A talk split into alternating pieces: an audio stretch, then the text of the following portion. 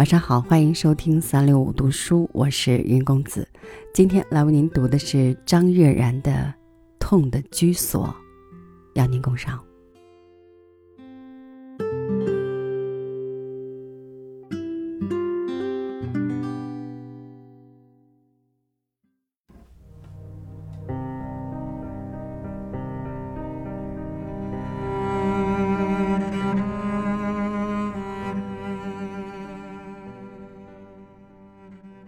女孩是樱桃红色的长头发，冷白的脸，充满预谋的微笑，让人无法拒绝。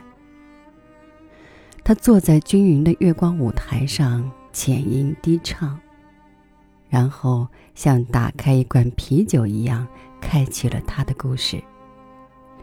忧伤像一朵一朵啤酒花一样冒出来。他们冲上天空找月亮，擦拭着我们模糊的视线。围观，浅吟低唱；围观，浅吟低唱。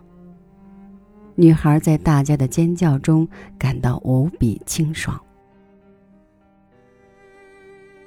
楚代牵着我的手，走进他编排好的忧伤里。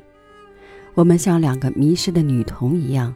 穿过荆棘和灌木，我相信楚代对这一切是熟悉的，这是他的长满往事的丛林。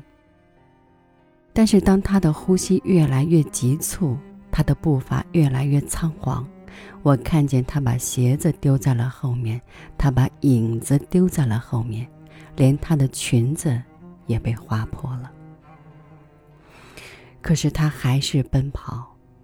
在极限之前停下来的时候，他的腿已经把锋利的植物划得鲜血淋漓。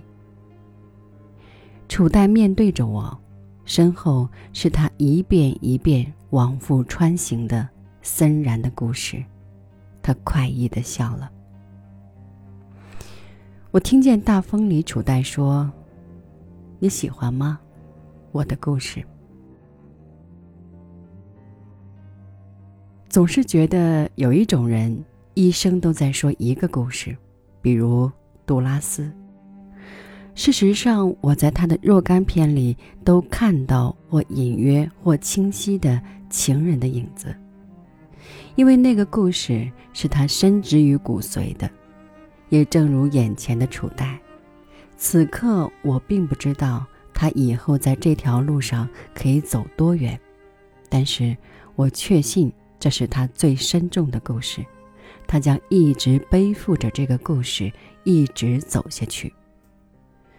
因为他迷恋这个故事，他像抚摸价值连城的貂皮一样，一遍又一遍抚摸这个故事；他像走进幻游迷境一样，一遍一遍重游这个故事。他忘记了，他忽略了，他不顾及了，这个故事。是多么疼痛！楚代一直在一种漫游中，他没有固定居所，他完全忽略金钱和功利的东西，他只是背着他的故事上路，走走停停。如果遇到彼此喜欢的人，他就说这个故事给他听。可是他没有理由停下来，他是负伤的。唯有漫游可以把剧烈的疼痛无限延展，延展成纤细的线条，和他一起缓慢的游走下去。我不认识很久以前的楚代，我也猜测很久之前，也许他和他的痛苦也并没有这样和平安详的关系。他或者挣扎过，或者绝望过。然而，在一切的刻意摆脱都以失败告终之后，她忽然成长成一个安静的女子。她放一切汹涌的东西过去，她看着他们从自己身上过去，再也不企图抓住什么。她让一切像一场值得眷恋的观赏。她成为一个不计得失的舞者，于是有了现在的楚代。疼痛是他的壳子，他和他一起住，和他并行前进。楚代再也无所畏惧，因为连疼痛都无法牵绊他。此时正是令他满足和迷恋的理想生活。四岁的楚代玩着一把钥匙，慢吞吞抬起头对妈妈说：“你要是死了，我就能管钥匙了。”九岁的楚代把母亲带回家的男人买的零食从窗户中扔下去，他说：“那弧线可真好看啊，真好看。”十六岁的楚代攥着那只小时候给予他冰淇淋的手，淡淡的看着被唤作母亲的女人死去。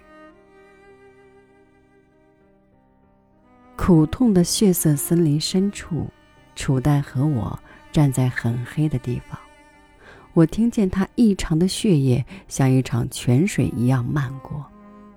他扬起脸，沉醉地说：“你喜欢吗？